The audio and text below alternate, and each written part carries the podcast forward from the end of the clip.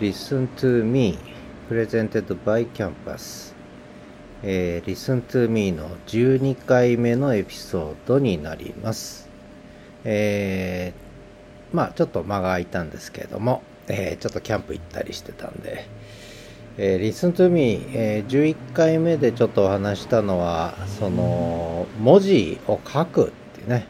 文字を書くっていうのはどういう意味があるんだろうっていう、まあ、そういうことにちょっとこだわってみたいというね、えー、そんな話をしたんですけど、まあ、この Listen to Me ではずっとねちょっと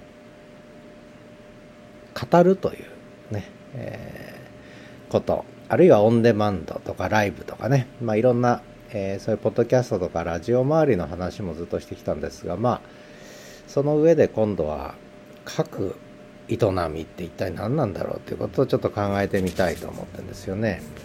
でこれ私なりの整理なんですけどもまあ文字は昔なかったんですよね。最初はもう語る文化しかなかったわけです。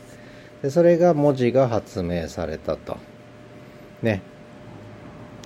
でなんで文字を人間は書き始めたんだろうっていうねもうどうでもいいことを考え始めるんですがやっぱりこう、まあ、言葉をしゃべるようになりそれを書いたんですね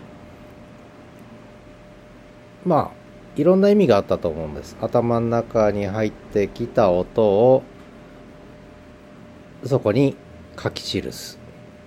で書くことで何が起きるかっていうと見えるようになるってね。これやっぱり一番大きいですよね。書くっていう作業は音声声の情報音の情報を見える化するという視覚化するというねことなんですよね。見える状態にする。それまでは音でしかなかった。ね会話があったわけですよ。で文字が発明されたってことはそれが見えるようになるっていうね。これすごいことだと僕思ってて。音音が字に変換するわけですね。でそれで書いてみたら何が起きたかっていうと見えるだけじゃなくて残る残ることになったんですね。まあ、今のオンデマンド文化につながるんですけどそこに書いたものが残ると。例えば洞窟に絵を描いた字を書いた後からその洞窟来た人が見てなんだろうこれと思うというね。あこうやって書くことができるんだと思ったとかね。まあそんなことが積み重なって文字というのがねできるようになったんですがつまり最初のステップは見える音を視覚化すると。でで視覚化した結果それが残ることになったと。まあどこに書くかによって残ったり残んなかったりするんですけど、まあ、最初は壁画とかね石に刻んだりとかして結局残るということこれ大きな話なんですよね。でもう一個このことはどういうことかというとこれも私なりの整理なんですが語る言葉って喋る言葉ってのは結局時間の中で消えていくわけですよね。その瞬間その瞬間の音でしかないわけでこれが消えてってしまう。ところが文字にした絵にしたことで残るんだけども消えていかないわけです。つまり時間を超えるようになる。時間を超える。でなんで時間を超えるかっていうとそれは時間の音の情報が空間に表現されたからですね。空間化された。だから時間を空間に変換するというねことが起きることで時間を超えることができると。いうことなんですね。でそうすると何が起きるかっていうと自分が過去に書いた文字を後の将来の自分が見るという。それ自分の時間も超えることになった。これ大きなことなんですよね。人間の思考にとってね。あ昔こんなの書いてたぞと。振り返ることができるって。ここでいわゆるフィードバックね。あるいはリフレクション。いう思考が始まるわけですよね。だから文字が起きたことでそのその瞬間その瞬間現在だけを生きてきた人類が過去を記録としてそして記憶と結びつけることで振り返ることができるようになる。これすごく大きいんですよね。そういう意味で自己の時間を超えるというループが起きると。でもう一個はさっきの話なんですが他の人がそれを見る。だから他者にとっても時間と空間を超えるという。えー、つまり他のところにいた人がそこに来ることで見る。あるいは書いたものが移動することで、えー、粘土板とかに書いたものが移動することで他者が空間を超えたところにいる他者が見るという。で、ちょっとまとめると、書く、文字にする、絵絵でもいいんですけど、これはやっぱり時間を空間に変換する。で、そのことで見える。そして残る。で、自己の時間を超える。他者にとっては時間も空間も超えるという、まあ、こういう作業が起きるようになったわけですよね。だから文字化するってのはとても重要なことだったっていう。で、今はこれを AI が文字起こししてくれるわけですけどね。えー、自分で書かなくても文字起こしてくれる。だからその作業を AI がやってくれる。だからこうやってポッドキャストに喋れば、それが文字になるわけですね。なぜかね。えー、結構綺麗な文字になる。まあ多少修正必要ですけどね。まあそんな話になる。だから、やっぱ文字ができたことで人間の思考っていうのは相当進化したんですよねこれね。だから大きいこと。だだから文字にするっていうのはとても人間の脳の進化にとってもすごく重要なことだった。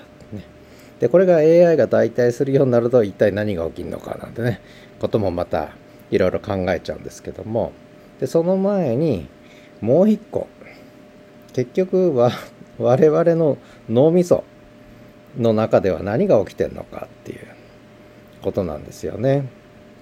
例えば文字書くじゃないですか。今 AI が書いちゃうけど、自分で例えば、ああいいうえおって字書くときに、あれ山って書くときに、やっぱり音あ、脳の中には音があると思うんですね。音なり声が。うん、で、音や声、あるいはそのイメージが手で字を書くというね。そういう作業になってる。だから脳の中でやっぱり声が響いてるわけですよね。で結局耳耳耳から何も入ってきてないのに音は。でも脳はそれを覚えててでその音の情報を視覚化する。目目で見れる情報に転換するということを脳の中でやってるわけですよね。これはすごいことだなと。でもう一個今度逆。例えば文字がそこに書いてありました。それをある人が見ました。読むわけです。ね。えー、皆さん最近書いてますか？ね。これ AI が起こしてくれた前回のエピソードなんですけど。皆さん最近書いてますか？ってこれみんな読めるわけです。で読んだ時にその音もわかるわけです。ね。もちろん言語の壁はあるんですけど、まあ、その話はまた後でするとして。読むとつまり目で入ってきた情報ですね。皆さん最近書いてますか？ってここにパソコンの画面上に書いてある。これは目で入ってきた。だけどそれが音に変換される脳の中でね。だから視覚情報が聴覚の情報に転換する、変換するっていうのはこれは読むという作業なんですよね。で、この時間と空間の変換。時間時間から空間への変換。そして脳の中では視覚情報を音声情報に変換する。あるいは音声情報を文字という視覚情報に変換するっていう。こういう作業がね起きるようになるというねことなんですよね。だからまあ何が言いたいかというと一つは読む。ね。読むことができる。文字を読む本を読む。これはやっぱり脳にとってはすごく重要だということ。で問題は読むの反対側で書く。でところが最近は AI が書いてくれちゃうから書くことをサボるようになるわけですよね。ある意味で。そうすると脳に入ってきた声の情報を文字にするというところをこれまでは自分で字起こししたり紙に書いたりして、ね、メモ、あるいはメモ取ってた昔はね、会議とか講演とか聞いた時にはメモ取るわけですよ。手書きのメモをね、速記者なんてのもいたわけで。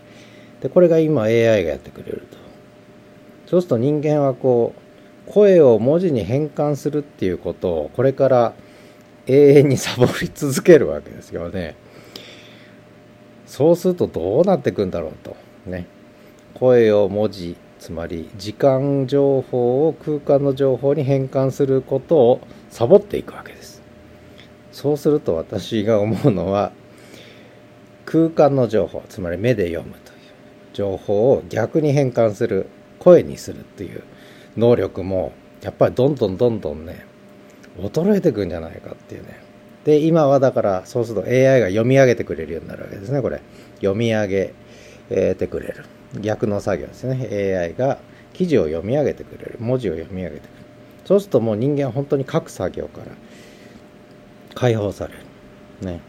じゃあ喋って聞いてればいいという時代にやっぱり入ってくるとこれはどうなるんだろうっていうねもう余計な妄想をしてるんですが、えー、Listen to me 12回目のエピソードでした、えー、この妄想話はどうしようかな。次どうなるか分かりません。ではまた。